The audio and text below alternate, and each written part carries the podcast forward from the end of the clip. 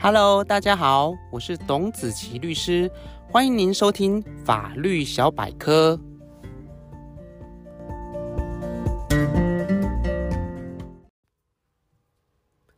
各位听众朋友，大家好，今天要和大家来分享的主题是关于成年子女对于父母可不可以拒绝抚养的问题。首先要和大家说明的是，今天所提到的子女，指的都是成年的子女。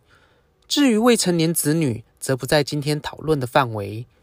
如果听众朋友对未成年子女的抚养问题有兴趣，可以另外回到节目的第五集来收听了解。关于父母子女之间的抚养，基于血缘关系以及人伦亲情，通常是先由父母来照顾年幼的子女，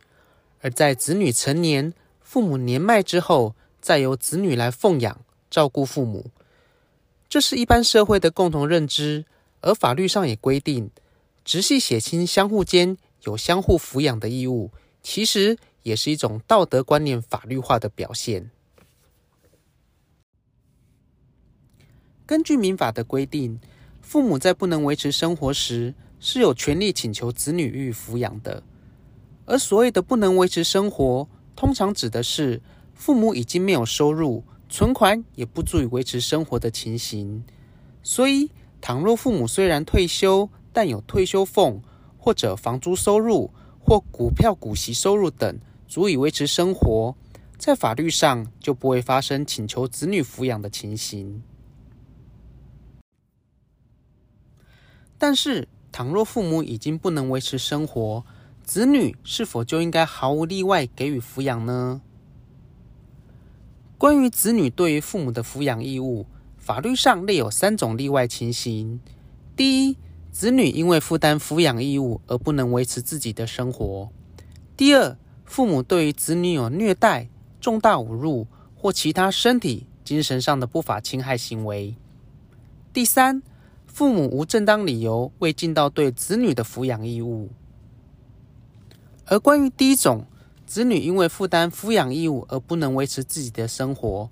通常是发生在子女的收入不高，而且子女自己也有家庭、小孩等支出负担。如果再给予父母抚养费，就会发生子女自己不能维持生活的情形。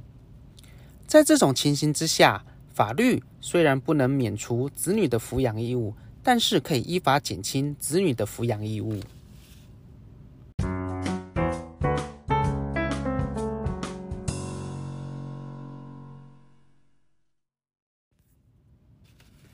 至于第二种虐待、侮辱或其他身心上的不法侵害的抚养例外，通常指的是家庭暴力事件。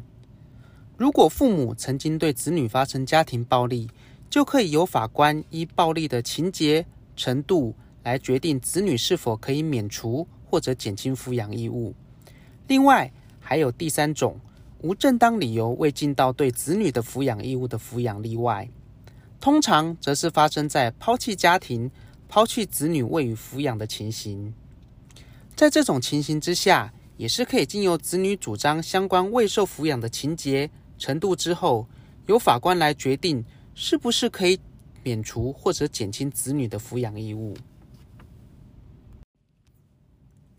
最后，听众朋友们可能会有一个疑问：如果一个父亲或者母亲早已抛弃家庭，音讯全无，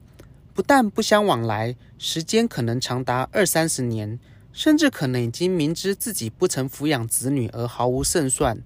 为何仍然会突然对子女起诉，请求给予抚养费呢？其实这一类型的诉讼在家事法院并不少见，主要是牵涉到社会福利制度的运作，通常是发生在该年迈的父亲或者母亲。确实发生了经济困难，并有意申请成为低收入户，以取得相关的补助。但是，因为政府机关在审核低收入户资格时，依法必须将申请者的成年子女以及其收入列入家庭总收入来做计算，而列入计算的结果，通常也会造成申请者不符合低收入户的资格。因此，为了排除前面提到的子女收入，申请者也就必须透过请求子女来给付抚养费的诉讼，由法院判断申请者的子女是否不需要负担抚养费。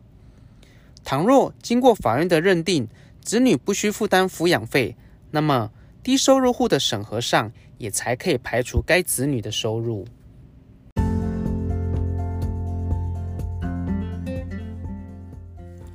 以上就是今天法律小百科的分享。如果您有任何的问题，或有喜欢的主题，欢迎您写信留言给我。如果您喜欢今天的节目，请按下订阅，定期接收最新的资讯。也欢迎您将本节目推荐给更多的朋友分享，让好的资讯可以帮助到更多的人。谢谢您的收听，我是董子琪律师，祝福您有美好的一天，我们下次见。